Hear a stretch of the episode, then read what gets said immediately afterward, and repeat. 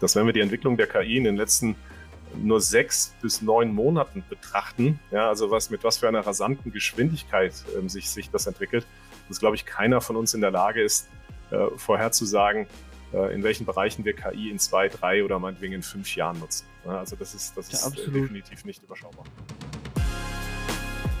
Und der große ähm, Unterschied letztlich ist, dass äh, unsere künstliche Intelligenz ähm, eingesetzt wird oder eingesetzt werden kann und sie genau das, was, genau das macht, was man, was man ihr sagt, beziehungsweise was man ihr zeigt.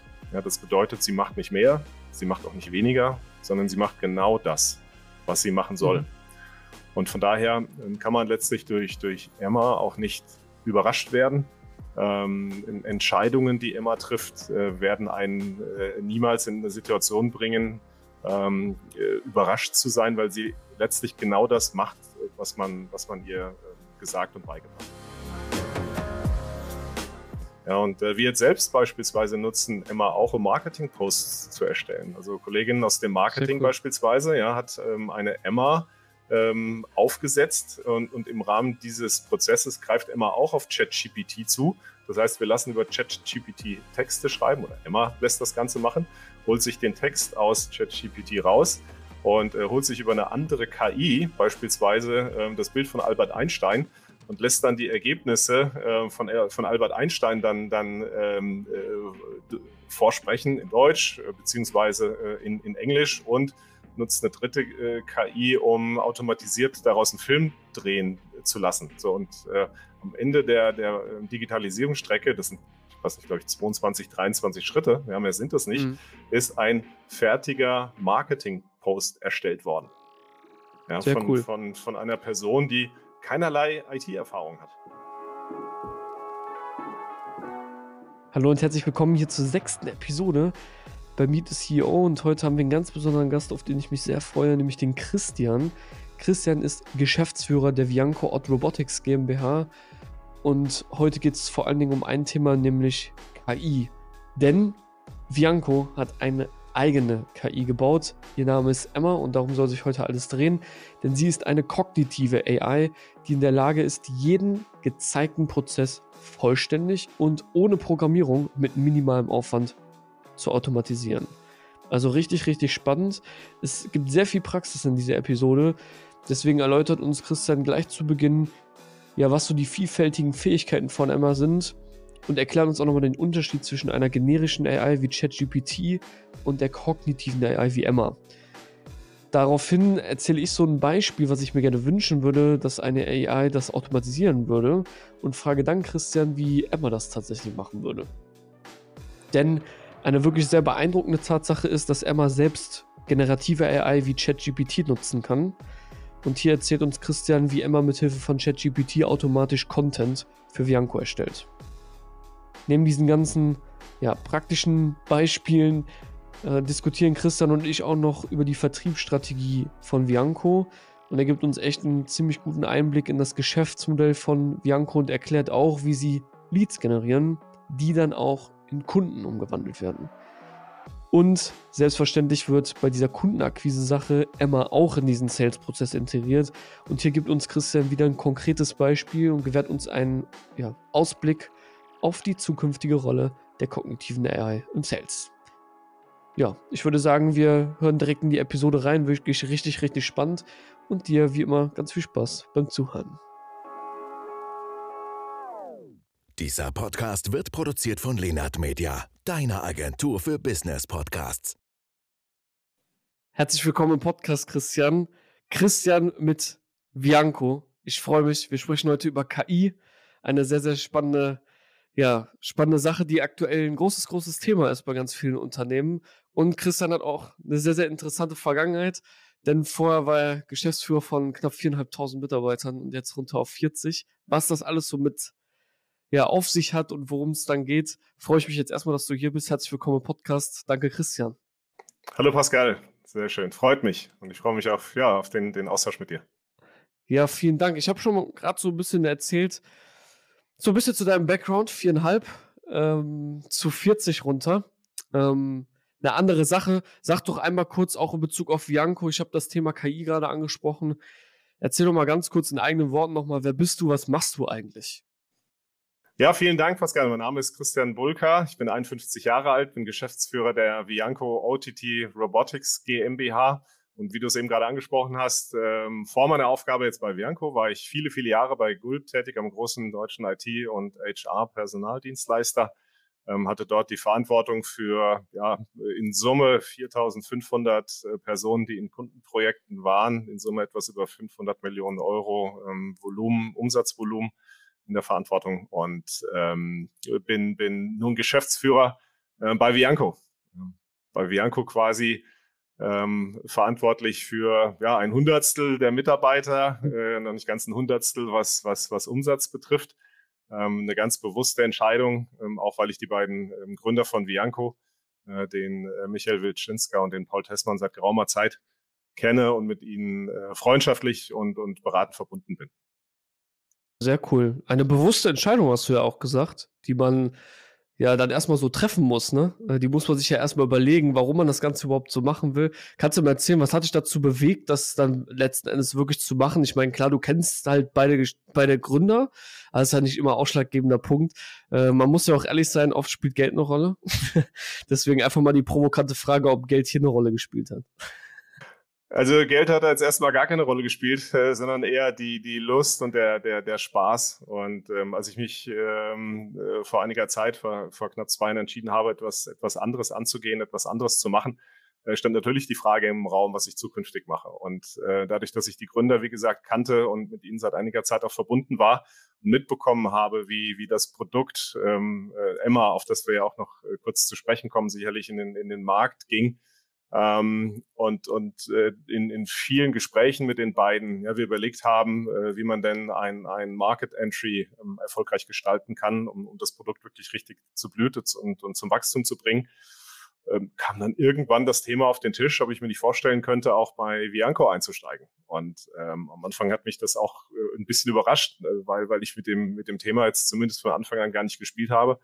Im Laufe mhm. der Zeit dann aber schon auch gesagt habe, hey, also das ist wirklich ein tolles Produkt ähm, die Jungs sind super in Ordnung. Ähm, die Firma äh, steht auf einem gesunden Fundament und, und dann war das, Pascal, das war dann eine ganz einfache Entscheidung, weil Kopf, Herz, Bauch, äh, sage ich immer, äh, müssen da im Einklang sein. Und äh, von daher äh, bin, ich, bin ich jetzt hier und starte äh, mit einem relativ kleinen Unternehmen nochmal neu durch. Ja, sehr cool. Dann hoffentlich bringst du das Unternehmen nach äh, zu dieser Größe zurück, wo du vielleicht vorher warst. ja, das ist das Ziel, ganz genau. Also das ist definitiv das Ziel.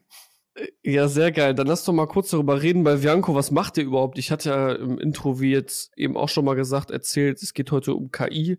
Ist ein sehr, sehr prägnantes Thema aktuell. Ich glaube, ganz viele springen auf den Zug auf. Äh, ich sag immer langsam, mittlerweile muss ich ehrlich gestehen, mich, mich nervt das Thema langsam so ein bisschen, weil halt jeder auf einmal darüber ja, so urteilt, als wäre er KI-Experte. Ich bin sehr gespannt, was, was ihr dazu beiträgt, weil ich weiß es ja schon, aber der Zuhörer wahrscheinlich noch nicht, denn ich kann wirklich behaupten, Christian und Bianco machen da echt einen richtig, richtig guten Job, was sehr, sehr außergewöhnlich ist. Aber gerne, erzähl in eigenen Worten, dir gehört die Bühne. Was macht ihr bei Bianco? Ja, du hast vollkommen recht. Das Thema künstliche Intelligenz ist natürlich gerade ein arger Hype. Und äh, immer wenn wir da draußen mit Kunden im Austausch stehen, stellen wir sehr häufig fest, dass das ähm, drei Punkte feststellbar sind. Also Punkt eins, dass die Kunden per se extrem begeistert sind, angefixt sind von dem Thema künstliche Intelligenz. Das ist ja auch was, was ähm, heute schon und sicherlich zukünftig nochmal deutlich mehr unser, unser berufliches Leben, aber sicherlich auch unser, unser Privatleben beeinflussen wird. Also großes Interesse auf Kundenseite. Punkt eins, Punkt zwei.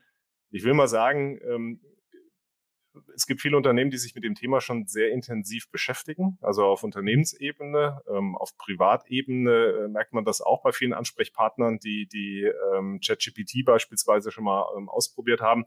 Nichtsdestotrotz herrscht äh, an, an vielen äh, Stellen dann doch auch, ich will mal sagen, Halbwissen. Und auf Basis dieses, dieses Halbwissens, ähm, und ich komme dann da auch zum dritten Punkt, äh, den wir feststellen, wenn man dann mit Kunden wirklich tiefer in den Austausch geht, dann, dann ähm, stellt man schon auch, äh, ich will nicht unbedingt sagen, Angst fest, aber eine gewisse Unsicherheit dessen, ähm, wie KI denn äh, unser zukünftiges Leben, sei es beruflich oder privat, beeinflussen wird. Und ähm, da ist es ganz wichtig zu verstehen, dass es eben auch unterschiedliche Arten von künstlicher Intelligenz gibt. Und äh, ChatGPT, was ich schon angesprochen habe, ist eine sogenannte generative künstliche Intelligenz, eine Generative AI. die ähm, extrem große Datenmengen braucht, um sie ähm, zu betanken, um, um auf Basis dieser riesigen Datenvolumina irgendwann mal womöglich dafür zu sorgen, dass diese KI ähm, handelt wie ein Mensch oder Entscheidungen trifft, die einem menschlichen Verhalten ähm, ganz ähnlich sind. Und äh, wir bei Vianco, äh, wir haben eine, wir sagen das eine digitale Assistenz entwickelt äh, und ihr Name ist Emma. Ähm, Emma ist äh, eine Abkürzung und, und steht für Enhanced Multimedia Assistant, also EMMA. Emma ist eine sogenannte kognitive künstliche Intelligenz und das grenzt sich dann schon von der, von der generativen KI wie jetzt äh, Chat-GPT einfach ab. Und der große ähm, Unterschied letztlich ist, dass äh, unsere künstliche Intelligenz ähm, eingesetzt wird oder eingesetzt werden kann und sie genau das, was, genau das macht, was man, was man ihr sagt, beziehungsweise was man ihr zeigt. Ja, das bedeutet, sie macht nicht mehr, sie macht auch nicht weniger, sondern sie macht genau das, was sie machen soll. Mhm. Und von daher ähm, kann man letztlich durch, durch Emma auch nicht überrascht werden. Ähm, Entscheidungen, die Emma trifft, äh, werden einen äh, niemals in eine Situation bringen, ähm, äh, überrascht zu sein, weil sie letztlich genau das macht, was man, was man ihr äh, gesagt und beigebracht hat.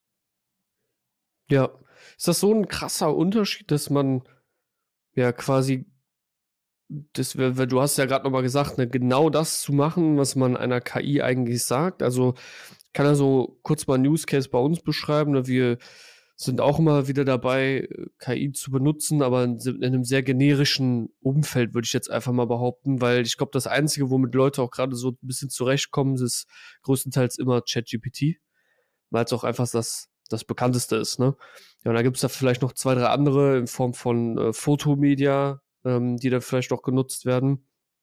Aber das sind so grundsätzlich das, was wir machen, ähm, ist zum Beispiel, du kannst halt extrem das Ding verwerten, um dir irgendwelche allgemeineren Informationen rauszusuchen, um darüber vielleicht dann Blogartikel zu schreiben oder sonst was, also um Content damit zu erstellen. Dafür ist das Tool tendenziell super. Hängt aber davon ab, wer es quasi benutzt. Ich glaube, das ist noch viel, viel wichtiger. Das heißt, hängt krass damit zusammen, was du dieser KI eigentlich zur Verfügung stellst, um mit diesen Informationen zu arbeiten. Ist das jetzt schon ein krasser Unterschied zu dem, was ihr eigentlich macht? Naja, es ist schon ein Unterschied dahingehend, weil du es einfach schaffst, jetzt mit Emma Personen von einer künstlichen Intelligenz zu begeistern, auf die sie sich, ich sag mal, verlassen können. Also ähm, dadurch, dass ja ein Stück weit nicht äh, ganz sicher ist oder klar ist, wie eine generative KI handelt, wie sie agiert oder welche Informationen ähm, sie, sie zusammenstellt, äh, ist eben der große Unterschied ähm, zu, zu ähm, Emma, dass man ihr einmal zeigt, was sie machen soll, ihr auch erklärt, wie und was sie für einen automatisiert in die Umsetzung bringen soll und sie das genau dann macht. Und wir reden ja an der Stelle am, am Ende auch von Vertrauen, ja, dass man ein Vertrauen entwickeln muss in die Tools, ähm, äh, mit denen man, mit denen man arbeitet. Und da sagen uns schon auch viele Kunden, dass sie, äh, dass sie ChatGPT interessant finden äh, und äh, mit ChatGPT zum Teil auch arbeiten, aber noch weit davon entfernt sind, ChatGPT als ein als einen Roboter will ich mal sagen oder als als einen Automatismus zu nutzen, dem man Entscheidungen überträgt. Und das ist letztlich eine Stärke von von ähm, Emma als als kognitiver künstlicher Intelligenz, weil wir ähm, Emma beigebracht haben, ähm, wie ein Mensch kognitive Fähigkeiten äh, zu haben. Das heißt, wir haben Emma mhm. kognitive Fähigkeiten beigebracht. Bedeutet, ähm, Emma kann, kann sehen, sie kann wahrnehmen, sie kann lesen, was auf dem Bildschirm stattfindet. Auf Basis dessen, was sie gelesen hat, erkennt sie, sind es Texte, sind es Zahlen, sind es Strukturen, sind es Bilder. Auf mhm. Basis des Gelesenen ist sie in der Lage, wiederum dann auch ähm, zu verstehen und auf Basis sogenannter Business Rules Entscheidungen zu treffen. Ja. Mhm. Und äh, was, was macht man, wenn man ähm, als, als Mitarbeiter am PC sitzt und, und eine Entscheidung trifft? Man ähm, tippt, man scrollt, ja, ähm, man nutzt die linke Maustaste, die rechte Maustaste, klickt irgendwelche Häkchen oder nutzt die gesamte Klaviatur inklusive der Shorttabs ähm, der, der, der Tastatur. Und genau, genau das macht Emma. Das heißt, Emma wird eingesetzt ähm, in, in Bereichen, in denen repetitive Prozesse, also sich wiederholende Prozesse äh, von, von Mitarbeitenden nicht mehr ausgeführt werden möchten selbst, sondern äh, das kann immer für sie übernehmen. Und okay. ähm, da sind wir, als wir vor circa zwei, zweieinhalb Jahren aktiv in den Markt gegangen sind, ähm, haben wir ähm, Emma verortet in, im, im Umfeld von RPA, also im Bereich von Robotic Process Automation. Das ist ein Standardbegriff für, für äh, Tools, die ähm, einem eine, eine ähm, Entwicklungsumgebung äh, zur Verfügung stellen, mit denen man Prozesse automatisieren kann. Ähm, da haben wir immer in diesem Umfeld verortet, weil wenn wir vor zweieinhalb oder vor drei Jahren in den Markt gegangen wären und äh, den Kunden gesagt hätten, wir haben eine kognitive KI entwickelt, äh, dann wären wir da wahrscheinlich mal anderthalb oder zwei Jahre zu früh gewesen. Und Kunden ja. hätten uns angeguckt und hätten gesagt, äh, kognitive KI, ähm, äh, was ist das denn? Ja.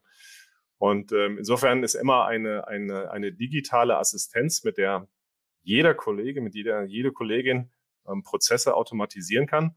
Und das Besondere ist, das Besondere ist, dass es nicht notwendig ist, IT-Kenntnisse haben zu müssen. Man muss nicht programmieren können, sondern äh, nach einem zweitägigen Anwendertraining kann jede Person, nach einem zweitägigen Anwendertraining kann jede Person jeden Prozess automatisieren, ähm, den man einer anderen Person erklären kann. Und äh, das eröffnet natürlich ja. für Unternehmen riesige äh, Potenziale im Bereich der, der Digitalisierung, weil bis dato Automatisierungslösungen ausschließlich Personen vorbehalten waren, die äh, coden konnten, also die programmieren konnten. Und so ja.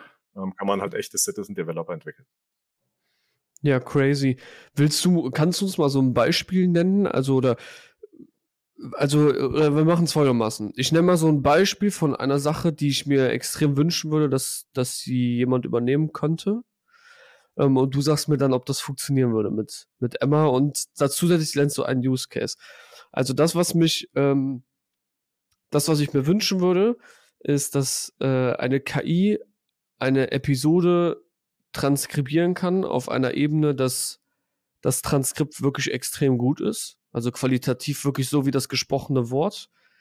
Und daraus mir dann Zusammenfassungen schreibt. Weil, bevor du darauf antwortest, es geht heute meines Erachtens nach nicht, weil erstens eine KI kann eine Episode nicht gehört haben. Das ist der erste Punkt. Also es ist zumindest meiner Meinung nach noch nicht möglich, dass es das aktuell schon gibt. Und ich rede wirklich von so einer 60 Minuten Podcast-Episode wie jetzt zum Beispiel. Ähm, und zweitens, das Problem bei Transkripten, weil es gibt schon Transkripte, die das machen, dass nur 80% gut sind. Das heißt, 20% sind immer noch fehlerhaft und du musst zwangsläufig über Transkripte drüber gehen, dann kannst du es gefühlt fast schon selber schreiben. Okay, es ist trotzdem etwas aufwandsparend, gebe ich recht, aber du musst trotzdem extrem drüber schauen. Dann kannst du eigentlich fast die Zusammenfassung schon selber schreiben. Und du kannst nicht einfach sagen, ja, 80 Prozent, Pareto 80-20 oder so eine Scheiße. Das funktioniert halt nicht, weil wenn 20 Prozent in diesem Transkript nur fehlerhaft sind, und da wird was ganz, ganz anderes erzählt. Und du sagst der KI jetzt, okay, bitte schreib mir aus deinem Transkript eine Zusammenfassung. Da kann es ja sein, dass er sich auf die 20 Prozent auch beruft, die aber fehlerhaft sind. So, jetzt bin ich sehr gespannt. Auf deine das ist eine gute Frage und das ist ein gutes Beispiel, ziemliche Challenge, will ich mal sagen. Also ich, ähm, was, was ganz wichtig ist vom, vom Grundsatz her, um einzuschätzen, was Emma kann, dass sie jeden Prozess automatisiert bekommt, den man einer anderen Person erklären kann. Mhm. Heißt, wenn du einer anderen Person genau erklären kannst, was sie zu tun hat oder was sie machen soll, dann kann auch Emma diesen Prozess in die Automatisierung bringen. Geht es jetzt äh, in, in, einem Fall beispielsweise, mein, mein, mein Beispiel ist, ist ähm, ein, ein Patentanwalt, ne, um da jetzt mal den, den Transfer mhm. aufzubauen. Äh, weil ja. wir gefragt werden, was kann denn Emma nicht?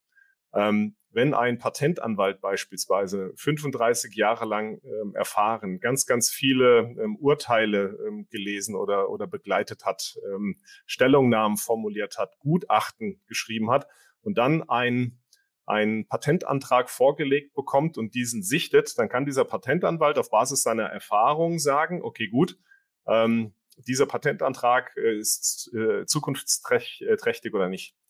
Eine mhm. solche Einschätzung wird Emma nicht vornehmen können, weil die Erfahrung, die der Patentanwalt in diesen 35 Jahren äh, gesammelt hat, auch nicht einfach so auf eine andere Person übertragbar ist, die für einen selbst dann diese Einschätzung vornimmt. Was jetzt dein okay. Beispiel betrifft, beispielsweise, kann ich mir vorstellen, dass du aufgrund deiner Erfahrung, weil du ganz viele ähm, Podcasts äh, schon gemacht hast, Pascal, und auch genau weißt, ähm, was ist denn richtig oder was ist verkehrt oder was wollen, äh, was wollen die Zuhörenden und Zusehenden äh, hören und sehen, ähm, auf Basis deiner Erfahrung also gestaltest und auch sagst, okay, so sieht die Zusammenfassung aus. Insofern würde ich, würde ich mal davon ausgehen, dass das Emma nicht bei 100 Prozent landet, ähm, womöglich auch mehr als 80 Prozent schafft. Aber ein, ein, ein, ein gewisser letzter ähm, Quali-Check jetzt in deinem konkreten Beispiel, ähm, aber ähm, äh, sicher noch notwendig ist. Was immer beispielsweise macht, um da jetzt auch einfach mal einen komplexen ähm, Beispielfall zu schildern, ähm, wir sind ähm, am Anfang, als wir mit Emma in den Markt gegangen sind, sind wir ganz bewusst unter anderem in den Bankenmarkt gegangen. Warum? Mhm. Weil wir angenommen haben, Punkt eins, dass es im Bankenbereich sehr, sehr viele Prozesse gibt, die automatisiert werden können. Und Punkt zwei, dass der Bankenmarkt schon relativ erfahren ist, alles was rund um äh, Automatisierung betrifft. Und beide, beide Annahmen haben zugetroffen. Und die Folge war, dass eben Banken seit vielen, vielen Jahren schon versuchen zu automatisieren, dass sie mhm. relativ schnell die Magie von Emma verstanden haben, weil es mit Emma eben möglich ist, als kognitive KI viel, viel mehr Prozesse in die Automatisierung zu bringen, als es mit allen anderen Tools da draußen ähm, äh, möglich ist. Das ist aufgrund der technischen Basis des, des äh, Tech-Stacks, ähm, auf Basis dessen wir immer ähm, programmiert haben, so das Leistungsspektrum ist äh, viel, viel größer ähm, von Emma. Und zum anderen eben ähm, dadurch, dass man keine IT-Entwickler braucht, sondern ähm, die Process Owner, ne, also die in den Fachabteilungen die Prozesse durchführen, ähm, befähigen kann, ihre Prozesse selbst in die Automatisierung zu bringen, ähm, schafft man Entlastung für die IT. Und auf der anderen Seite eben ähm, äh, macht man äh, Betroffene zu Beteiligten. Und äh, wir haben jetzt beispielsweise in der, in der Konstellation ähm, im, im, Rahmen einer Ausschreibung von einer Bank sind wir gefragt worden, ob wir den, den kompletten ähm, Anti-Geldwäsche-Prozess ja, mit Emma automatisieren können, das sogenannte Anti-Money Laundering. Ähm, und ähm, da waren die, die Angebote vom Wettbewerb dergestalt, dass die gesagt haben, sie brauchen äh, für, die, für die Automatisierung dieses Prozesses äh, drei Entwickler für mindestens zehn Wochen. Und wir haben der Bank gesagt, okay, wir machen das für euch in zehn Tagen mit einer Ressource. Das kann bei uns eine kaufmännische Angestellte ähm, in die Umsetzung bringen. Ähm, da die Bank erstmal große Augen gemacht. Wir haben in einem kleinen Testcase haben wir aber approved, ja, dass das, was wir ähm, denen erzählen, dass das stimmt. Wir haben den Auftrag bekommen. Okay, ich gebe zu, wir haben nicht zehn Tage gebraucht, sondern zwölf Tage. Ähm, aber trotzdem, zwölf Tage, eine Person im Vergleich zu drei Entwickler, zehn Wochen. Also da erkennt man letztlich dann auch die, die, die Potenzialkraft äh, von, von, äh, von Emma. Ne? Ja, auf jeden Fall. Das ist schon eine extreme Einsparung. Ja, ich habe ja auch eine, so ein Use Case, weil von dem ich jetzt zum Beispiel gesprochen habe, ne, das ist halt extrem zeitsparend am Ende des Tages, um daraus halt Content zu erstellen. Ich denke, das ist auch noch das Problem aktuell bei den eher generischen ähm, ja, in Anführungsstrichen KIs, wie sie so alle ja, draußen verfügbar sind, wobei ich jetzt auch nicht derjenige bin, der irgendwie krass 20 verschiedene KIs irgendwie getestet hat. Dafür habe ich faktisch äh, einfach gar keine Zeit. Aber ich sage mal, in der Leistungserbringung von bestimmten Sachen ist es schon sehr, sehr fördernd und man würde sich wünschen, dass da in Zukunft noch Use Cases kommen. Ich bin fest davon überzeugt, dass dieser Use Case entstehen wird, weil es eigentlich relativ simpel ist ja. Äh, wenn, wenn die Daten dafür halt besser aufbereitet werden, wie es ja immer der Fall ist, damit man besser damit arbeiten kann. Aber dein Beispiel hat natürlich auch nochmal gezeigt, ne, das ist ja extrem nutzbar in der Automation von Prozessen und spart am Ende des Tages sehr, sehr viel Zeit, Ressourcen und Geld. Und ich glaube, das ist so das Wichtigste. Und du hast ja ChatGPT auch angesprochen, ja, und, und andere KIs. Ähm, was Emma eben beschreibt, ist, dass sie agiert und handelt und wirkt am Bildschirm äh, wie ein Mensch. Und wir haben jetzt ähm, erste Kunden. In Hamburg haben wir ein, ein, ähm, ein Unternehmen aus dem Medienumfeld. Das ist jetzt kein Großkonzern, aber trotzdem, die testen Emma aktuell noch im Testbetrieb aus, um die komplette Produktionsstrecke mit Emma zu digitalisieren. Das heißt, ähm, im Emma bedient im Rahmen dieses Prozesses äh, ChatGPT, lässt ChatGPT Texte mhm. schreiben, holt sich selber ChatGPT-Texte dann wieder raus in ihre eigene Digitalisierungsstrecke, nutzt ein anderes Tool, wie wir als Mensch eben auch ein anderes Tool nutzen würden, um den Text von äh, ChatGPT dann ähm, äh, qualitätszusichern beispielsweise und ja. ähm, schickt dann vier, fünf Sch äh, Schritte weiter dem Redakteur einen, einen komplett fertig redigierten ähm, Bericht zu oder Text zu, äh, den er im Vier-Augen-Verfahren einfach nur nochmal qualitätsprüfen muss. Also Emma ist in der Lage, ähm, wie wir als Menschen jedes Tool zu benutzen und im, im Zuge dessen eben auch ChatGPT. Ja, das heißt, Emma äh, bedient generative KI.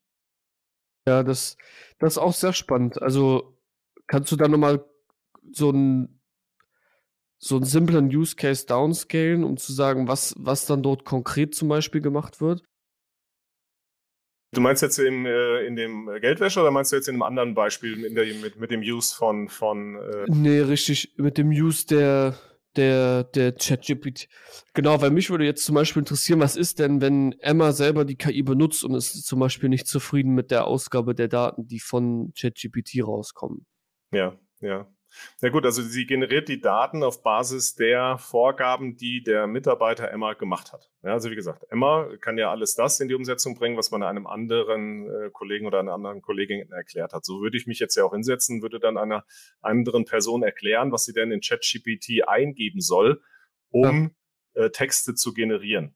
So, und auf Basis dieser, ähm, dieser Textgeneration ähm, holt sich immer die Texte eben raus und führt sie über ein anderes Tool, das sie eben auch bedient, wie ein Mensch, ähm, führt sie da dort die, die Texte zu, die über diesen Text eine QM laufen lassen. Das, das ja. Spannende ist ja an der Stelle, das Spannende, Pascal, an der Stelle ist ja, dass ähm, es keine Entwicklerkapazitäten äh, braucht, um diese Digitalisierung ähm, aufzusetzen. Und ähm, Emma arbeitet bei unseren Kunden auch komplett on-prem. Also das heißt, ähm, die mhm. arbeitet im Unternehmensnetzwerk da gibt es keine Schnittstellen nach draußen. Äh, wir haben keinen Blick von außen in Emma rein, wenn jetzt die Emma bei einem Bankkunden beispielsweise im, im Einsatz ist und wissen aufgrund dessen dann auch äh, gar nicht, welche Prozesse unsere Kunden äh, mit Emma alles in die Automatisierung bringen. Wir finden das dann immer raus, wenn wir mit dem Kunden sprechen und mit dem Kunden eben im Austausch sind und äh, Kunden dann beispielsweise sagen, Mensch, ähm, den Prozess haben wir automatisiert, den Prozess haben wir automatisiert. Oder wenn Sie bei einem Prozessschritt äh, vielleicht auch mal ähm, Rückfragen haben, ähm, dann ähm, habe ich hier ein Operations-Team. Äh, da, da äh, arbeiten ähm, eine ganze Reihe von, von Automation Engineers drin, die dem Kunden dann äh, konkrete Hilfestellung geben zur Automatisierung äh, des äh, Prozesses oder in einem kleinen Prozessschritt. Ja, vielleicht einfach nochmal mhm. äh, einen Hinweis geben, äh, wie man das Ganze denn, denn äh, gestalten könnte. Und insofern äh, wird da draußen gerade über immer sehr, sehr viel automatisiert, von dem wir grundsätzlich dann nur was mitbekommen, wenn der Kunde es uns erzählt. Oder wenn mhm. wir eben aktiv nachfragen. Und da haben wir wirklich schöne Geschichten auch, wenn, wenn Kunden sich bei uns melden, proaktiv, äh, uns Use Cases äh, zuschicken, äh, wo sie sagen, hier schau mal, was wir alles in die Automatisierung gebracht haben. Und das Spannende ist, und das macht halt immer dann auch wiederum aus, man kann Betroffene zu Beteiligten machen. Ja, man, man äh, schickt nicht dann irgendwie eine Armee von Beratern in die Abteilungen, die sagen, wir automatisieren jetzt mal für euch. Äh, nee, äh, mit Emma ist jeder Process Owner selbst in der Lage äh, zu automatisieren. Und äh, ich hatte jetzt gerade Ende letzter Woche mit dem CEO von einem großen äh, Unternehmen hier aus, aus Frankfurt gesprochen. Ich sag mal, ist ein Hidden Champion, machen knapp eine mhm. Milliarde Euro Umsatz, der äh, die Digitalisierung mit Emma nutzt, um wirklich auch ein ganz anderes Gespür und eine ganz andere Akzeptanz im Unternehmen zum Thema Change, also zum Thema Wandel ähm, äh, zu, zu cool. implementieren. Ja, weil er einfach auch sagt, hey, da wird nicht über die Köpfe der Mitarbeiter jetzt in irgendeiner Form digitalisiert, sondern die Mitarbeiter werden Teil ihrer eigenen Digitalisierungsreise. Und er total begeistert war, weil er das, wie gesagt, auch sehr offen, sehr klar, sehr transparent in die Kommunikation gebracht hat. Im Übrigen auch gesagt hat, es braucht sich keiner Sorgen um seinen Arbeitsplatz zu machen, ja, also Emma kommt jetzt nicht rein, damit, mit, äh, damit äh, Mitarbeiter äh, abgebaut entlassen werden, werden. Ja. entlassen werden, ganz genau, ja, sondern er hat die Kollegen ermuntert, äh, diese, diesen, diese Digitalisierungsreise zu beginnen. Ja. Und dadurch, dass du da Betroffene zu Beteiligten machst und machen kannst, also berichtet Ernst äh, von, von wirklich durchschlagenden Erfolg und er berichtet so richtig von Sog, ja, also wo er sagt, okay, gut, er hätte es nicht gedacht, dass er da so einen Sog entwickeln kann und sein, sein Unternehmen jetzt auf, auf äh, Digitalisierung trimmt. Ja, ich finde das unglaublich. Also, also an sich, das Thema ist halt sau, sau spannend, ne? weil es immer individuell ist. Du kannst so viele Use Cases aufstellen. Deswegen, glaube ich, sind auch so viele Leute darauf getrimmt zu sagen, boah, da kann schon eine Art Revolution stattfinden, in dem, was in Bezug auf KI funktioniert, weil alleine das Automatisieren von Prozessen, wie du es ja auch schon gesagt hast, ne, Das, das spart halt so viel Ressourcen, ähm, wie du es halt vorher eigentlich in Bezug darauf nie hattest. Ähm, ne, weil so, wenn ich mir alleine so buchhalterische Sachen angucke, ich glaube, da hat keiner so wirklich Bock drauf, obwohl ich sagen muss, es gibt halt immer noch Leute, die Bock drauf haben. Dazu gehöre ich definitiv nicht. Aber die können dann übernommen werden in den gewissen Fällen und das zieht sich dann halt durch zu ganz, ganz vielen anderen Sachen. Aber ich ja, glaube, vor allen Dingen sind es, sind es Bereiche, Pascal, die, die ja. ähm, einem ja, ich sag mal, offensichtlich fallen einem ja dann sofort irgendwelche Sachen im Bereich äh, Controlling, im Bereich Buchhaltung, Finanzwesen, ne, so in, in dem Bereich an, ein. Ähm, man kann aber immer aber auch für ganz, ganz viele andere Sachen nutzen. Ja, und äh, wir jetzt selbst beispielsweise nutzen immer auch, um Marketing-Posts zu erstellen. Also Kolleginnen aus dem Marketing cool. beispielsweise, ja, hat ähm, eine Emma ähm, aufgesetzt und, und im Rahmen dieses Prozesses greift Emma auch auf ChatGPT zu. Das heißt, wir lassen über ChatGPT Texte schreiben oder Emma lässt das Ganze machen, holt sich den Text aus ChatGPT raus und äh, holt sich über eine andere KI, beispielsweise äh, das Bild von Albert Einstein, und lässt dann die Ergebnisse äh, von, äh, von Albert Einstein dann, dann ähm, äh, vorsprechen in Deutsch äh, beziehungsweise äh, in, in Englisch und nutzt eine dritte äh, KI, um automatisiert daraus einen Film drehen zu lassen. So und äh, am Ende der, der Digitalisierungsstrecke, das sind, ich weiß nicht, glaube ich, 22, 23 Schritte, ja, mehr sind das nicht, mhm. ist ein fertiger Marketing-Post erstellt worden. Ja, Sehr von, cool. von, von einer Person, die keinerlei IT-Erfahrung hat. Ja, absolut. Also super interessant. Ich meine, wir machen das ja auch so, ne? in Bezug auf Podcasts haben wir das so unser Medium. Du hast ein Medium, daraus kannst du quasi alles, alles Mögliche machen. Deswegen sage ich ja auch weiterhin immer noch, KI vereinfacht uns den Prozess. Am Ende des Tages musst du natürlich auch noch messen, was ist darüber tatsächlich auch rübergekommen, ne? Weil ohne dass man irgendeiner KI zu nahe treten will. Es geht ja am Ende des Tages darum, was bringt mir das eigentlich? Wie läuft der Post ab? Was bringt der mir an Awareness? Und da muss ich in Bezug auf das, was, was das Team und ich einfach machen, sagen, dass es immer wieder ein Testing ist. Also man kann pauschal nicht sagen, alles klar, der Text, den mir jetzt ein ChatGPT gegeben hat oder sonst was, der funktioniert jetzt besser, weil ich nach wie vor davon überzeugt bin, dass wir sehr, sehr am Anfang stehen und ein guter Werbetexter zum Beispiel, ein guter Copywriter, der wird meiner Meinung nach eine KI aktuell noch outperformen. Zwar vielleicht nicht in allen Bereichen, aber das darf man halt definitiv nicht unterschätzen. Deswegen sage ich ja auch, es kommt krass darauf an, wer sitzt da, wer nutzt das eigentlich und inwieweit kannst du Dauerschleifen fahren. Ich weiß nicht, wie oft das mal gemacht worden ist bei euch, aber geh mal hin, mach öffne einen neuen Chat bei ChatGPT und feil mal wirklich so eine gefühlte halbe Stunde daran, den Text zu verbessern. Irgendwann wirft dir ChatGPT einfach was ganz anderes aus. Und dann denkst du ja eigentlich okay, äh, ich habe ja eigentlich nur gesagt, jetzt äh, verbessern wir bitte den Absatz, verbessern wir bitte den Absatz und dann mach mal bitte dies, mach mal bitte das. Und äh, da sage ich halt immer noch, ja, es stimmt, das ist, das ist geil und auf Content Marketing, das, da, das ist auch unser Steckenpferd, in der Leistungserbringung funktioniert das echt gut, aber am Ende des Tages ist es immer noch, dass da in meinen Augen eine Person sitzen muss, die muss drüber gucken und sich gedankentechnisch, marketingtechnisch Ahnung davon haben, um zu sagen, ey, kann ich das jetzt machen?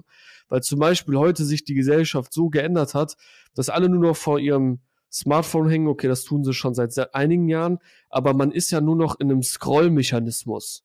Man ist ja mittlerweile so, dass man eine so kurze Aufmerksamkeitsspanne hat, dass man gefühlt alle 15, 30, vielleicht Minute will man was Neues gucken.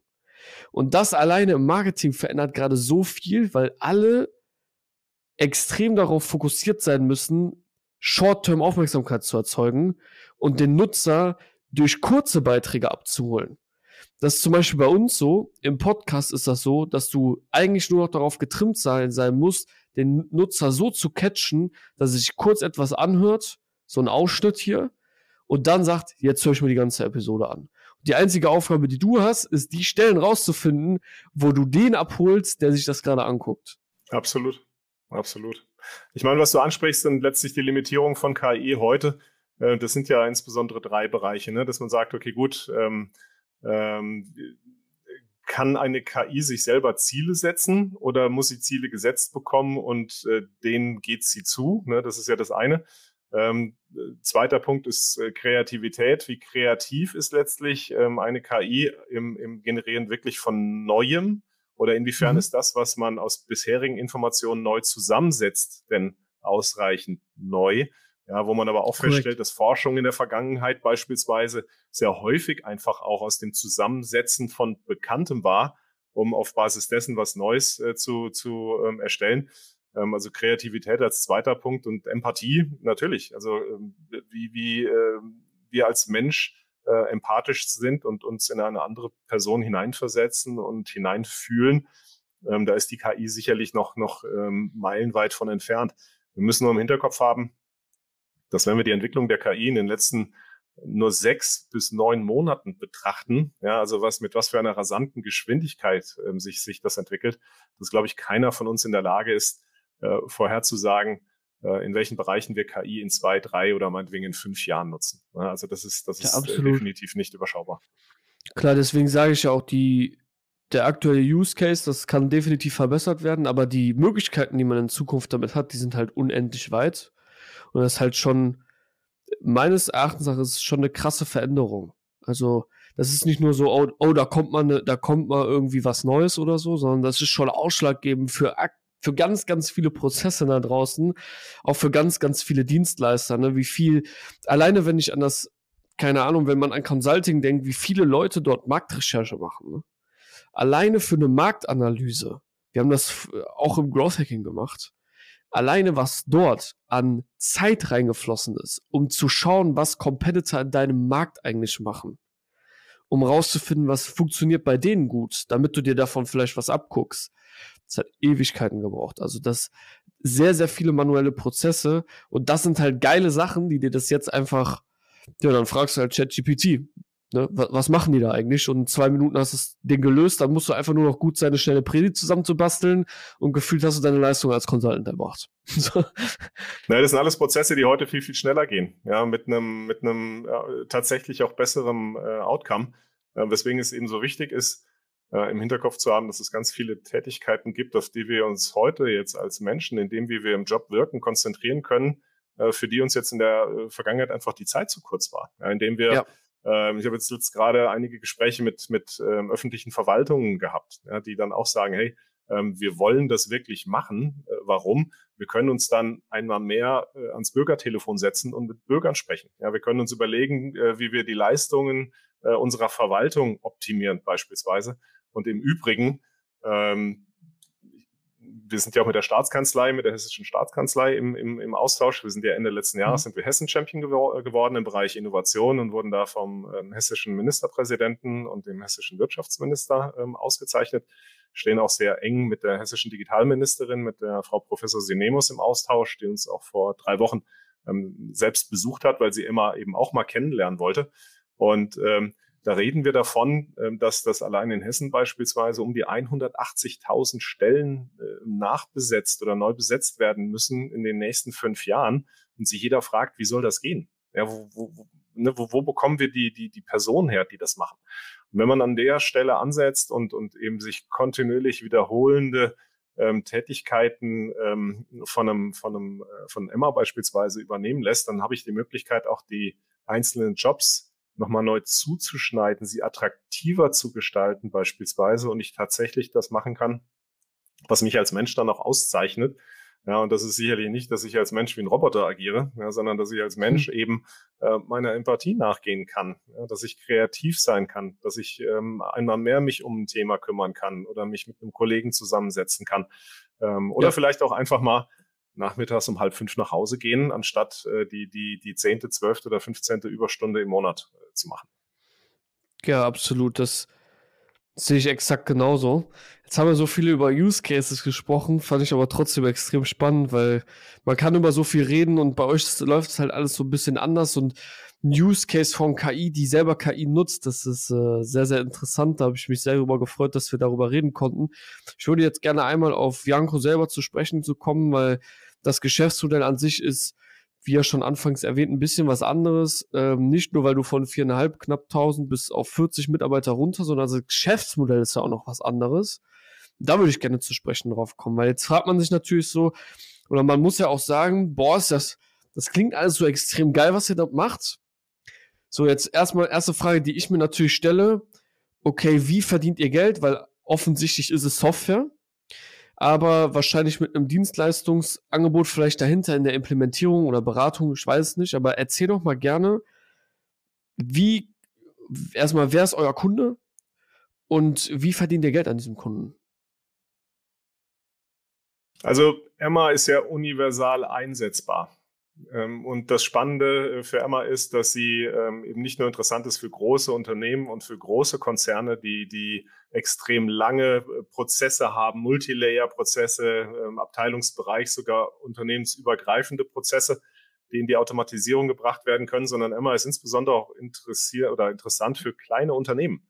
Ähm, wir haben kleine Steuerberatungskanzleien beispielsweise, fünf Personen, eine aus Hanau, die zwei Emmas im Einsatz haben, weil die gesagt haben, wir haben einfach Probleme, Steuerfachangestellte zu finden, äh, weswegen sie mhm. unheimlich viele Prozesse äh, mit Emma in die Automatisierung gebracht haben. Ja, und gerade auch Großkonzerne merken jetzt, dass sie nicht nur groß, komplex, Multilayer-Prozesse ähm, haben, sondern gerade Großkonzerne merken, dass sie ähm, ganz, ganz viele kleine, kurze Digitalisierungsstrecken haben, die bis dato nicht automatisiert wurden, die man aber mit ähm, immer mit einem Aufwand von zwei, drei, vier Stunden äh, in die Automatisierung bringen kann. Ja, das heißt, von der Größe her ähm, hat Emma Relevanz sowohl für ähm, KMUs, also sogar, wie gesagt, kleine äh, fünf Personen äh, Text Consultancies, äh, bis hin zu Großkonzernen und von der, von der Breite der Branchen her ähm, eben auch von A bis Z. Wir sind im Bankenbereich sind wir gestartet, waren äh, dann auch im EVU, also im Energieversorgungsumfeld, ähm, recht früh ähm, sehr erfolgreich dadurch, dass Emma aber universal einsetzbar ist, äh, vergrößert und verbreitert sich ähm, der, der Marktbereich äh, von, von Woche zu Woche, von, von, von Monat zu Monat. Ja. Und ja, wir sind, wir sind eine Softwarefirma. Das heißt, wir ähm, vertreiben ähm, Emma, das ist unser Produkt. Und das Ganze auf Basis eines Lizenzmodells. Mhm. Ja, das heißt, ein Kunde, ein Kunde ähm, ähm, muss sich das so vorstellen, wie ähm, äh, man stellt eine, eine, einen, einen digitalen Mitarbeiter ein, und äh, der Mitarbeiter ähm, arbeitet für einen 24 Stunden am Tag, 365 Tage im Jahr. Ja, der Mitarbeiter, der braucht nicht schlafen, der braucht auch keinen Urlaub. Und ich kann ihm auch genau sagen, wann er wie was machen soll. Ähm, und äh, letztlich ist der Stundenlohn, den dieser Mitarbeiter bekommt, äh, ungefähr ein, ein Euro pro Stunde. Ja, also wenn man wow. das jetzt mal umrechnet, ja, dann äh, liegt die Lizenzgebühr äh, die man für eine Emma ähm, ähm bezahlt äh, im, im, im, äh, pro Jahr bei äh, zwischen 8.500 und 9.000 Euro. Sehr cool, das auch so runtergerechnet zu haben, ne? also bewusst von euch wahrscheinlich. Ne? Ja, klar. Du, und da kommen halt Kunden auch auf uns zu und sagen, schaut mal, wir haben das jetzt mal für uns selber äh, durchgerechnet. Und äh, jetzt gerade auch ein Unternehmen, äh, die haben jetzt nicht viele Rechnungen, das waren 350 Rechnungen pro Monat, ja, die die ähm, händisch erstellt haben haben da äh, fünf Minuten pro Rechnung für gebraucht. Das hat aber äh, eine Person jeden Monat kontinuierlich gemacht. Die waren bei uns im Training gewesen, ähm, haben eben auf Emma trainiert, dieses zweitägige Anwendertraining, sind zurückgegangen und dann haben die ihren eigenen Prozess der Rechnungserstellung automatisiert. Das heißt, die haben ähm, acht Stunden dafür gebraucht. Ne? Also haben acht Stunden dafür gebraucht, um in Summe 350 Stunden Arbeit, weil das war quasi die äh, Anzahl der Stunden, die sie pro Jahr damit verbracht haben, ähm, Rechnung zu stellen, zu automatisieren. Acht Stunden Invest, 350 Stunden ähm, Arbeit dadurch quasi ähm, ausgeglichen. Und der Gründer hat auch gesagt, er hat da jetzt mal ein Preisschild rangehängt, hat, glaube ich, einen Vollkostenstundensatz von 30 Euro pro Stunde angenommen ähm, und hat das dann äh, den Lizenzgebühren von Emma gegenübergestellt. Und ähm, bei einem Prozentsatz von zwei Prozent, also bei einer Auslastung Emmas von zwei Prozent, war der Kunde schon im Break-Even. Ja, das heißt, er hat 98 mhm. Prozent mehr an Luft und äh, Volumen ja, äh, durch, durch immer ja. Prozesse automatisieren zu lassen. Ja, also von daher, äh, das ist unser Modell. Und äh, wir sind Softwarehersteller, wir ähm, bauen da jetzt nicht ähm, riesig weitere Services äh, drumherum. Gleichwohl natürlich haben wir eine Operations-Einheit, äh, weil wenn ein Kunde zu uns kommt und sagt, hey, den Prozess, der brennt mir die ganze Zeit schon unter den Nägeln. Ähm, könnt ihr den für uns automatisieren? Dann äh, können wir das natürlich ähm, dann, dann äh, flott in die Umsetzung bringen. Ja, absolut. Gibt es denn da so eine, haben wir so eine Mindestmenge an Stunden, die dann jemand machen muss? Oder kann ich ja, oder also ich kann es mir nicht vorstellen, aber ich kann jetzt nicht gefühlt sagen, ja, ich würde immer gerne für zehn Stunden im Monat buchen. Also aktuell sieht das Modell so aus, dass ähm, alle Kunden, die Emma bei sich zum Einsatz bringen, sie in ihrem eigenen Unternehmensnetzwerk haben möchten. Also jetzt beispielsweise mhm. auch gerade mit bestimmte Kunden, ähm, da sagt der Betriebsrat auch, äh, da dürfen keinerlei Daten nach draußen gehen. Ja, also insofern mhm. muss man sich immer wirklich wie eine digitale Mitarbeiterin vorstellen, die man, die man einstellt äh, und der man dann quasi ein Gehalt von einem Euro pro Stunde zahlt. Ähm, mhm. Infolgedessen läuft Emma beim Kunden vor Ort, läuft beim, äh, beim Kunden vor Ort auf, auf dem Netzwerk und kann dann dort auch von den Mitarbeitern genutzt werden. Und ähm, dadurch, dass es Emma auch egal ist, ob ähm, eins, zwei, fünf oder zwanzig Personen ähm, mit ihr arbeiten und Prozesse automatisieren und es auch egal ist, ob eins, zwei, fünf, zwanzig, fünfzig oder hundert Prozesse automatisiert sind, hat man natürlich die Möglichkeit im Unternehmen, das Ganze auch zu skalieren. Ja, also mhm. insofern ähm, ist das die Möglichkeit, die die Kunden haben. Und sehr häufig ist es so, dass man, ja, wenn man das dann eben feststellt, ähm, dass dann relativ schnell die zweite, die dritte Emma mit äh, hinzugenommen wird ähm, oder viele Kunden auch mit zwei Emmas starten, ja, weil sie sagen, okay, eine ist für die Produktiv und eine ist für Design und, und, und, und Test, ne, damit man das äh, voneinander getrennt hat. Ähm, ähm, dass viele Kunden sagen, hey, wir haben da jetzt wirklich hier diesen Sog aufgebaut, Mitarbeiter sind am Automatisieren ähm, äh, wir brauchen, wir brauchen jetzt äh, in Kürze die nächste Emma. Und so haben erste Kunden jetzt für einzelne Unternehmensbereiche ähm, komplette Emma-Farmen ja, im, mhm. im, Einsatz. Okay, das bedeutet, ich fasse das zusammen, wenn ein Kunde zu euch kommt, kann er sie nur für 24 Stunden, 365 Tage im Jahr buchen, quasi. Weil nach eins, zwei Prozessen, die der Kunde in die Automatisierung gebracht hat, ähm, sich der ROI schon, schon rechnet. Nee, das, das, das ist mir bewusst, aber es gibt, es, es gibt nur dieses Abrechnungsmodell. Das ist eigentlich nur Aktuell ist es, genau, genau. Also wir wollen, okay, wir haben jetzt hier keine Emma-Farm, ähm, die, die, ähm, also wo man dann quasi prozessbezogen dann die Prozesse drüber laufen Richtig, lassen das, kann. Das, ja? das meinte ich nämlich. Oder Teilzeit oder so. nee, weil, wie gesagt, das wollen die Kunden nicht.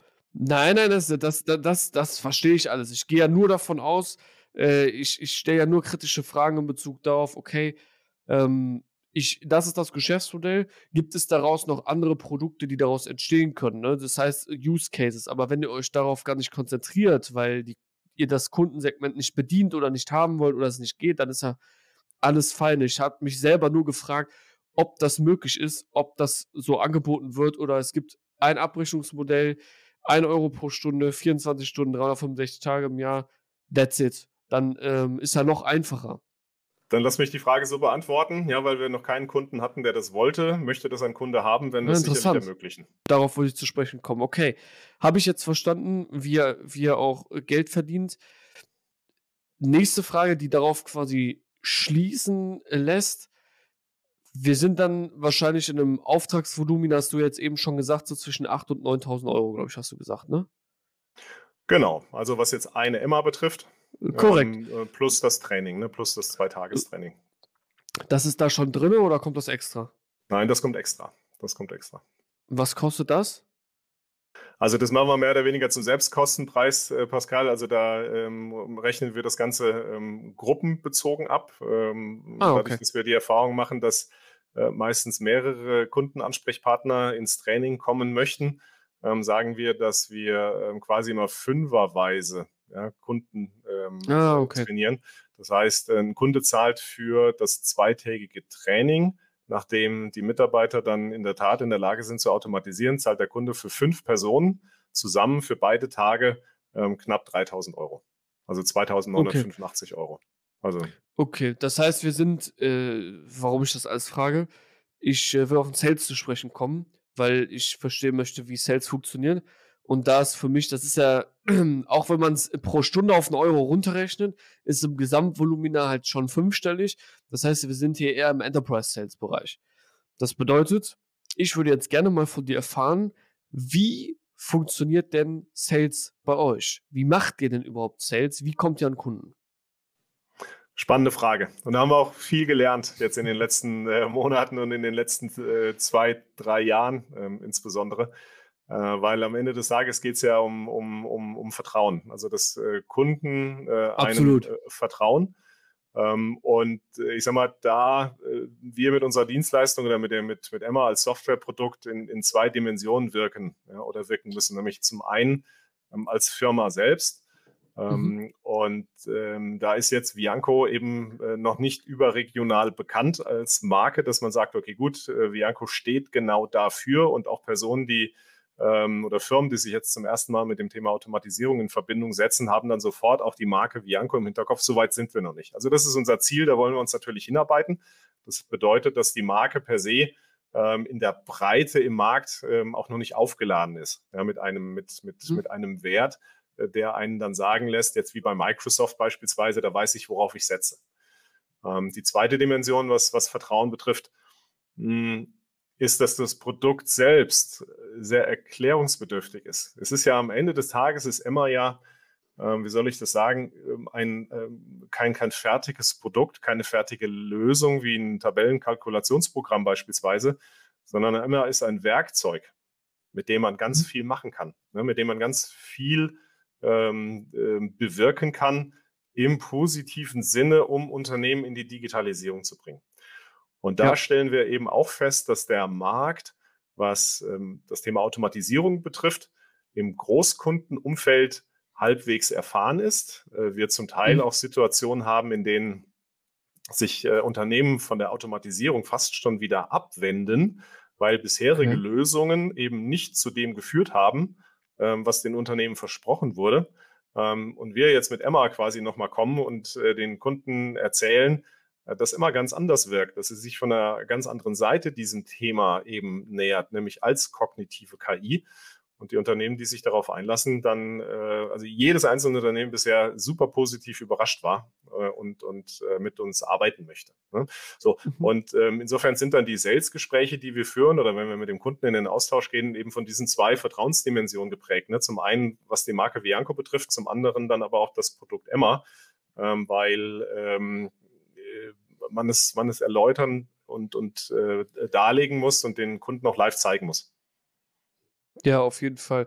Es ist dieses Problem in Anführungsstrichen von erklärungsbedürftigen Produkten führt ja immer einher, dass man zumeist immer irgendwelche Art von Demo-Calls hat oder man muss mit jemandem sprechen und erstmal so ein Grundverständnis aufbringen, jemandem zu erklären, ey, was kann da eigentlich gemacht werden? Und das wäre übrigens der Benefit davon, um dein Problem, was du wahrscheinlich hast, zu lösen. Ja, das ist ja prinzipiell überall so. Es ist bei uns zum Beispiel genauso. Also die wenigsten würden vielleicht denken, wie sie Podcasts nutzen können, aber wenn du ein Bewusstsein dafür schaffst, äh, wie das eigentlich zu verwenden ist und dass das ja, dass das eigentlich nur darum geht, ein Content-Medium zu haben, es zu recyceln und über vielleicht gegebene Gäste oder was auch immer Leads zu generieren, dann ist es wieder was völlig anderes, wo so jemand sagt, ja, da habe ich eigentlich noch nie drüber nachgedacht. Das ist wie, als wenn du mir einen Use Case erzählst, wo ich dann auch sage, ja, habe ich in dem Bereich habe ich noch nie drüber nachgedacht, das ist ja total sinnvoll bei uns. Hey, jetzt lass mal reden, weil jetzt habe ich ja quasi dieses Vertrauen aufgebaut, was es im Sales notwendig ist, um am Ende dann auch den Abschluss über den Tisch zu ziehen, sage ich jetzt einfach mal im positiven Sinne. Das heißt, wie, wie kommt ihr denn in die Köpfe dieser Leute rein? Was macht ihr denn dafür? Also ähm, klar, irgendwie ist Content eine extrem wichtige Rolle, um dieses Vertrauen aufzubauen und dieses Grundrauschen zu erzeugen äh, im Marketing, aber auch kombiniert mit Sales. Also wie kommt ihr denn dann an die Leute ran? Also aktuell ist es so, dass uns noch ganz, ganz viele Leads äh, von sich aus erreichen, will ich mal sagen. Also dadurch, dass das okay. äh, Unternehmen, die mit uns starten, ähm, super zufrieden sind, äh, spricht sich das in den Unternehmen natürlich auch rum. Ähm, und dann ähm, äh, spricht der eine mit dem anderen, der mit dem nächsten und äh, es meldet sich dann jemand bei uns, der gesagt hat, Mensch, ich habe gehört das. Ja, also insofern erreicht uns ähm, da ähm, allein über die Mund-zu-Mund-Propaganda natürlich ähm, äh, erreichen uns viele, viele Leads auf Basis der, der praktischen Erfahrung, ja, die die Kunden ähm, aktuell, aktuell machen. Wir nutzen mhm. natürlich mhm. auch LinkedIn, ja, vollkommen klar, um, um äh, da zu entsprechenden äh, Leads zu kommen.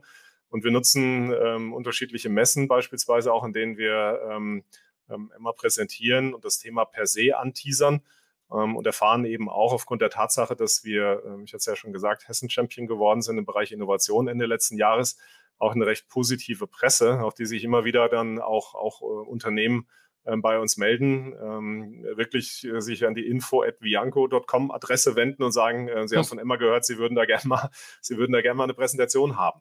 Ja.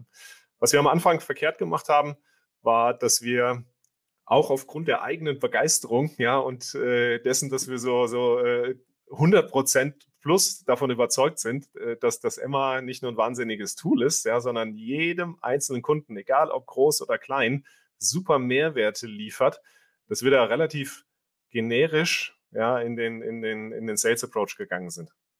Und okay. da haben wir festgestellt, ähm, dass, das nicht, äh, dass das nicht ausreichend ist.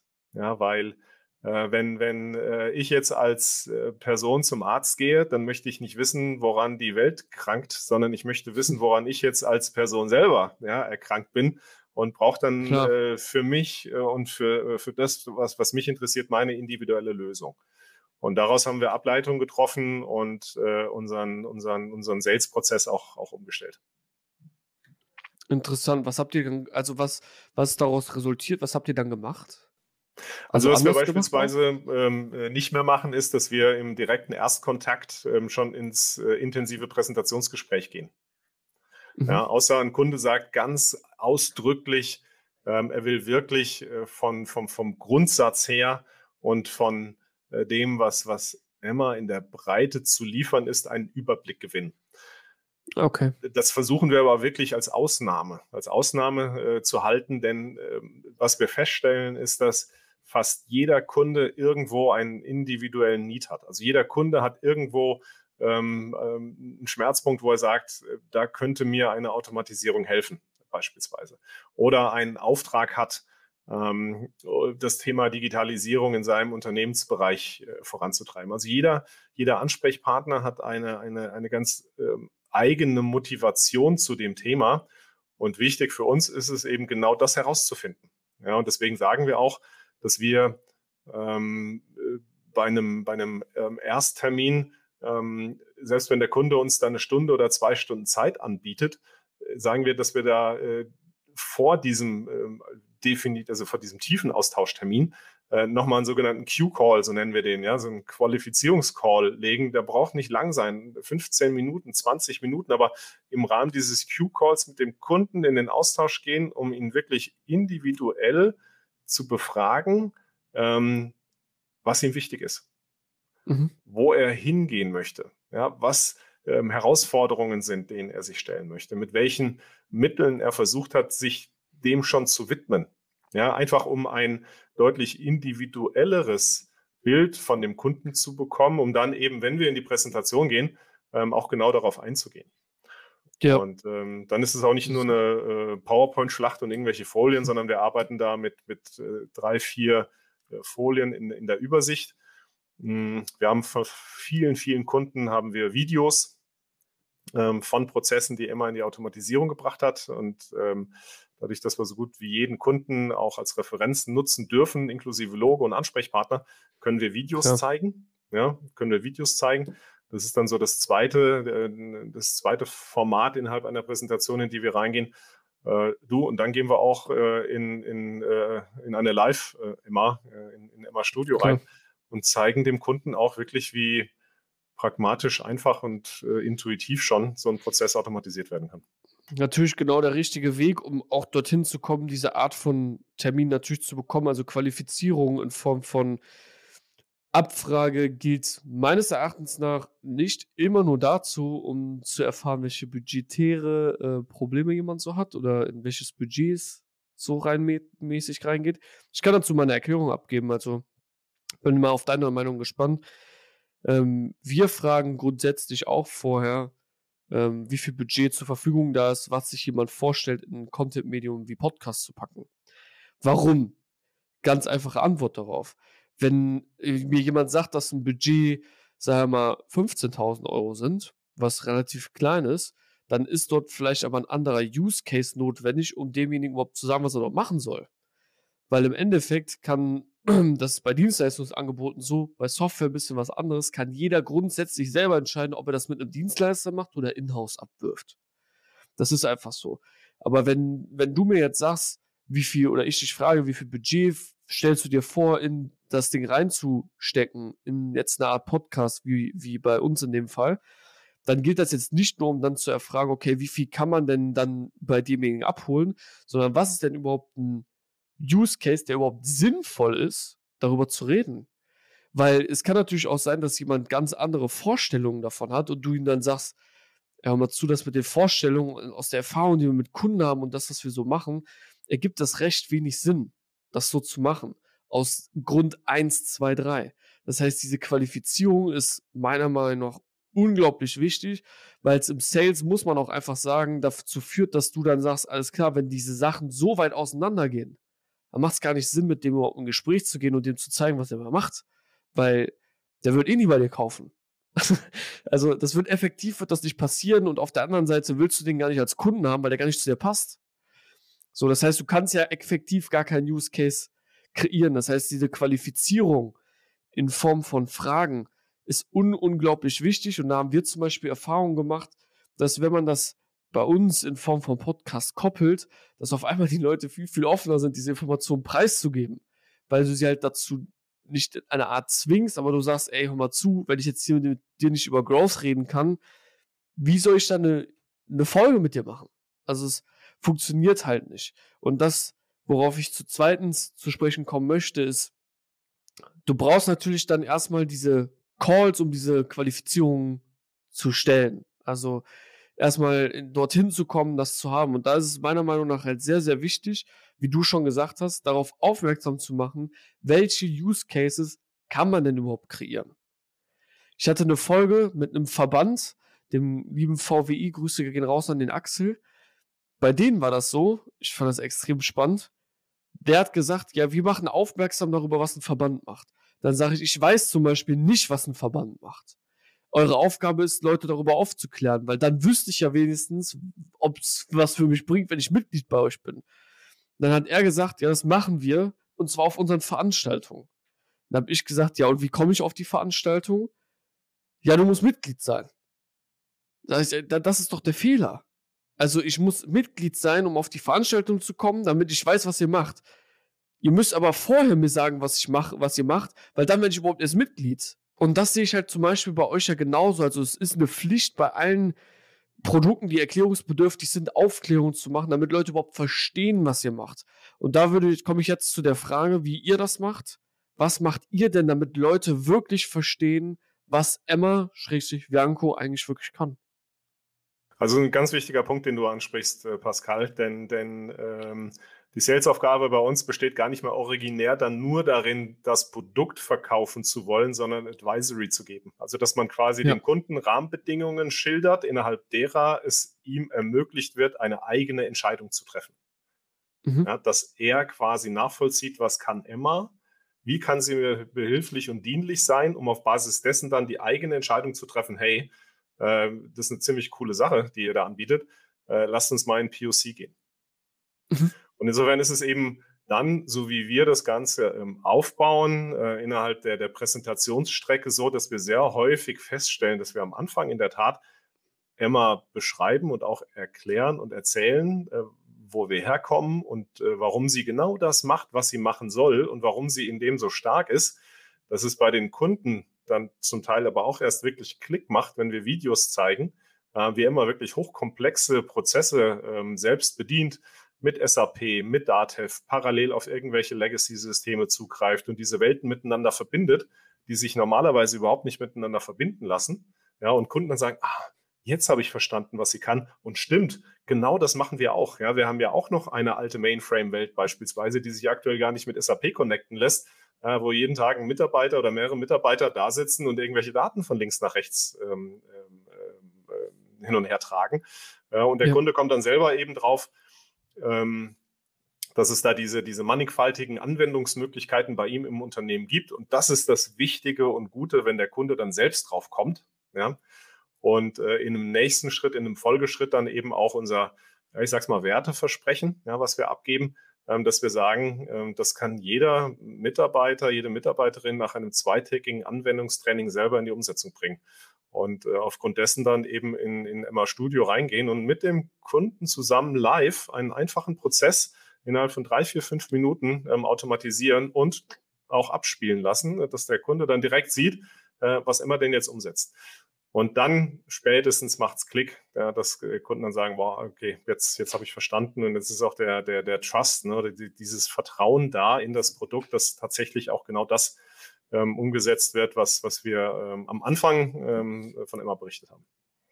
Ja, also das sind ja so, das sind ja so Schritt für Schritt, ne? Du wirst das wahrscheinlich aus deiner ja, Vergangenheit in Bezug auf das, was du vorher gemacht hast, den wahrscheinlich Folge leisten können. Aber ich sage immer, so ein, das ist im Sales ist reines, reine Vertrauenssache und das muss man gerade im Hochpreissegment Schritt für Schritt machen und denjenigen daran führen. Wenn die Leute gar nicht wissen, was für Use Cases du aufstellen kannst, dann werden sie auch gar nicht sagen, alles klar, das kann mein Problem lösen.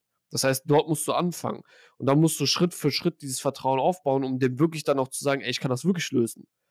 Ne, und wie du dann sagtest, dann ist der zweite Schritt vielleicht mal ein Video.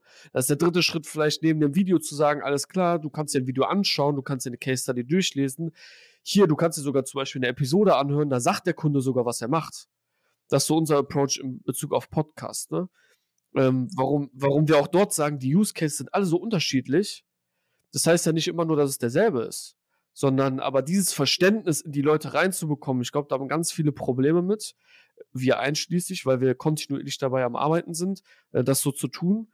Und da würde ich jetzt so Richtung Abschluss auch so meine Abschlussfrage wäre, wie war das denn zum Beispiel aus deiner Erfahrung äh, bei deinem Unternehmen vorher? Also war das sehr ähnlich? Ihr hattet nicht das ähnliche Geschäftsmodell. Kannst du ja gerne auch nochmal erzählen, was du dort kurz gemacht hat. Aber was so deine Erfahrung da? War das gleich oder ist das komplett anders? Ich meine, äh, gewisse Bausteine sind natürlich gleich, ja, aber eine Aussage wie ähm, Sales ist Sales und es ist vollkommen egal, was für ein Produkt ich vertreibe, vollkommen verkehrt. Ähm, sondern du musst dich meiner Erfahrung nach eben sehr, sehr spezifisch auf das einstellen, ja, was du eben jetzt als Unternehmen in den Markt bringen möchtest. Und jetzt war ich viele Jahre vorher im Bereich äh, der Professional Services äh, tätig. Ähm, das heißt, die Mitarbeiter, die wir hatten, sei es festangestellt bei uns im Unternehmen oder auch freiberufliche Consultants, ähm, waren in Kundenprojekten tätig. Ja, in Summe um die 4.000, 4.500 ähm, Personen, Deutschland, Österreich, Schweiz. Und ähm, dort waren wir auf einer Ebene tätig rund um, ich sag mal, Projektleiter, Abteilungsleiter, vielleicht Bereichsleiter. Ähm, um ähm, Projekte in den Abschluss zu bringen, ist dann auch der Einkauf mit äh, im, im, im Boot gewesen. Ich will mal sagen, aber das war's. Software, Software ist komplexer. Software ist komplexer. Warum? Weil ähm, es in nahezu jedem Unternehmen inzwischen etablierte Software-Implementierungsprozesse äh, gibt. Das heißt, es mhm. sind nicht nur die Fachanwender davon betroffen, sondern von Anfang an auch die IT und natürlich auch der Einkauf.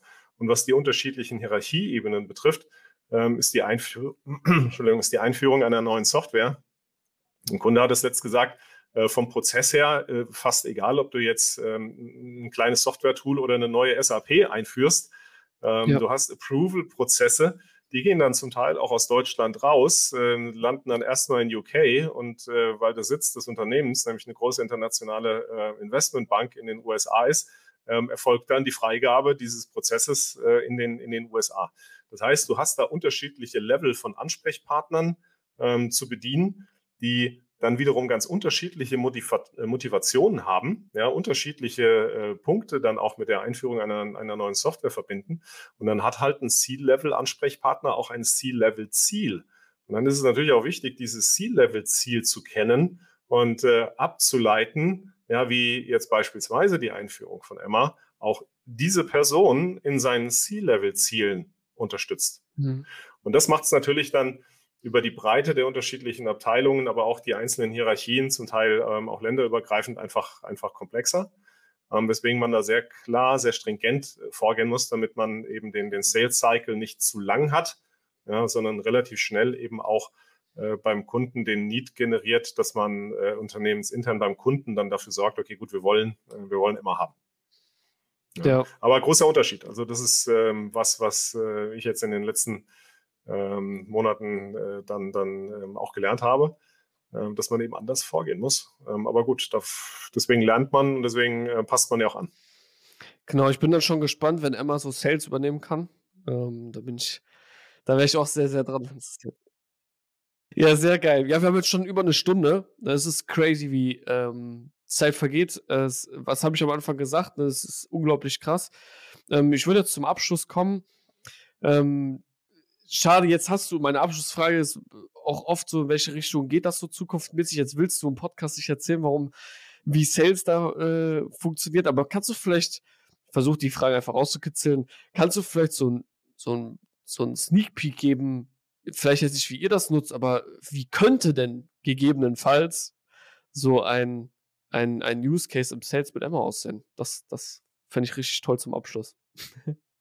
Also was wir beispielsweise machen, ist, dass wir ähm, bei Michael, meinem Geschäftsführungskollegen, jetzt konzentriert die Emma-Aktivitäten auf LinkedIn laufen lassen. So und ähm, okay. Emma äh, nutzt quasi Michaels ähm, Profil, um ähm, Artikel zu lesen, beispielsweise. Also äh, rund okay. um das Thema künstliche Intelligenz, um das Thema Cognitive AI, zum Thema Digitalisierung, Digitalisierungsstrategie. Ne? So. Und ähm, aufgrund dessen ähm, bewertet sie die, die ähm, Artikel. Und äh, wenn sie der Meinung ist, ähm, äh, jawohl, äh, das ist ein wertiger Artikel, dann liked sie diesen Artikel. So, okay. was passiert, wenn jetzt jemand einen Artikel geschrieben hat, der ähm, jetzt den 41. Like bekommen hat? Dann geht, geht die Person rein und schaut, Mensch, wer hat denn meinen Artikel geliked? Ah, der Michael. Hm, ich kenne den Michael noch gar nicht, ich bin mit dem noch gar nicht connected. Dann sendet diese Person ihm einen äh, ein, eine, eine Einladung, dem Netzwerk beizutreten. Mhm. So. Ähm, selber kann man ja LinkedIn nutzen, indem man da, was weiß ich, 100 äh, pro Woche oder pro Monat, weiß ich jetzt gar nicht genau, ne, an, an Kontakten einlädt. Ähm, von anderen eingeladen werden, kann man ganz, ganz, ganz, ganz, ganz häufig. Und über diesen Prozess ne, des, des qualitativen Auslesens von Beiträgen zu Fachkontext äh, ist es uns gelungen, beispielsweise die Anzahl der Follower bei Michael äh, in knapp anderthalb Jahren von ungefähr 900 auf über 23.000 zu erhöhen. Oh, sehr cool. So, was passiert jetzt? Was passiert? Ähm, die Presse kommt auf uns zu und sagt, hey, da sind ein paar Jungs unterwegs äh, im, Bereich der künstlichen Intelligenz, äh, die haben was zu sagen. Ja, also das, das heißt, es kommen äh, Zeitungen auf uns zu, Medien auf uns zu, wir sind eingeladen worden, beispielsweise auch zur, zur, Bundesfachkommission für künstliche Intelligenz und Digitalisierung für Null daran teilzunehmen, ja, um als Experte mhm. gehört zu werden. Und natürlich wird über diesen Kanal, wie gesagt, das sind über 23.000 Business-related Contacts, äh, ist ja. das ein Sales-Channel, wo unheimlich viele Leads allein über diesen Kanal reinkommen. Und das ist ein Kanal, der wird komplett von immer bearbeitet. So, sehr, und das sehr, kann sehr im. Prinzip jedes Unternehmen auch nutzen. Weißt du, wenn du sagst, okay, ich gehe jetzt äh, in, die, in die Bankenindustrie oder ich gehe jetzt äh, in Richtung der, der Produktionskonzerne, ich gehe im Bereich der Versicherungen, kannst du immer ja nutzen, letztlich, um eine gewisse Vertriebsvorarbeit erledigen zu lassen, um dafür zu sorgen, dass ein kontinuierlicher Channel äh, an Leads ähm, ähm über immer generiert ähm, deiner Vertriebseinheit zugespielt wird. Ja, extrem geil. Es gibt so viele Use Cases. Man könnte so Stunden nur über diesen einen Use Case jetzt reden, aber wir müssen zum Ende kommen. Ähm, fand ich mega geil. Danke, dass du dann doch am Ende äh, noch so ein Beispiel geteilt hast. Ich glaube, das hat die Leute dann auch heiß gemacht. Ähm, deswegen an der Stelle sage ich jetzt schon mal, wenn natürlich jetzt heißt es auf Emma, Bianco oder Christian im, im, im Verbund, dann findet alles zu Christian und Bianco beziehungsweise Emma in den Shownotes dazu. Meldet euch. Äh, ist richtig, richtig geil, was ihr da macht würde mich an der Stelle schon mal fett bei dir bedanken für diese äh, geile Stunde und zehn Minuten, die mir großartig viel Spaß gemacht haben, mit dir hier über diese Cases zu reden. Ich hoffe dir ebenfalls. Und ich würde tatsächlich dir auch das letzte Wort gönnen. Das äh, mache ich immer ganz gerne. Würde mich jetzt schon mal entspannt zurückziehen, würde sagen, vielen, vielen Dank fürs Zuhören. Und das letzte Wort gebührt meinem Gast, dem lieben Christian. Und ich sag schon mal auf Wiederhören. Ciao. Pascal, dann vielen, vielen Dank. Also da kann ich äh, nur sagen äh, und das wirklich zurückgeben. Es hat mir auch unheimlich viel Spaß gemacht, äh, mit dir jetzt die, die gute Stunde im Austausch zu sein. Was ist meine letzte Message ähm, an, an alle Zuhörenden oder Zusehenden? Ich glaube, was ganz wichtig ist, ist, dass man als, als Unternehmen oder als Unternehmer einem, einem übergeordneten Ziel folgt, dass man etwas sich vornimmt, was, was etwas bedient, was etwas ähm, löst, wohl möglich, was, was übergeordneten Nutzen hat. Und da ist es so, dass, dass wir drei ähm, oder generell die gesamte Firma Bianco, jetzt nicht nur wir drei Geschäftsführer, sondern die, die gesamte Firma, wir haben uns zwei übergeordnete Ziele auf die Fahnen geschrieben, nämlich Punkt eins die digitale Bildung voranzutreiben und wirklich so gut wie jede Person in den Bereich der digitalen Bildung mit einzubinden, einzubeziehen. Und Punkt zwei, wir haben uns überlegt, wie man dem Thema Fachkräftemangel äh, begegnen kann, weil das eben auch ein, ein Mega-Thema ist, das uns in den nächsten äh, Jahren äh, noch, noch wirklich intensiv begleiten wird. Und äh, daraus abgeleitet, ähm, äh, letztlich ist, ist ähm, Emma quasi nur ein Produkt.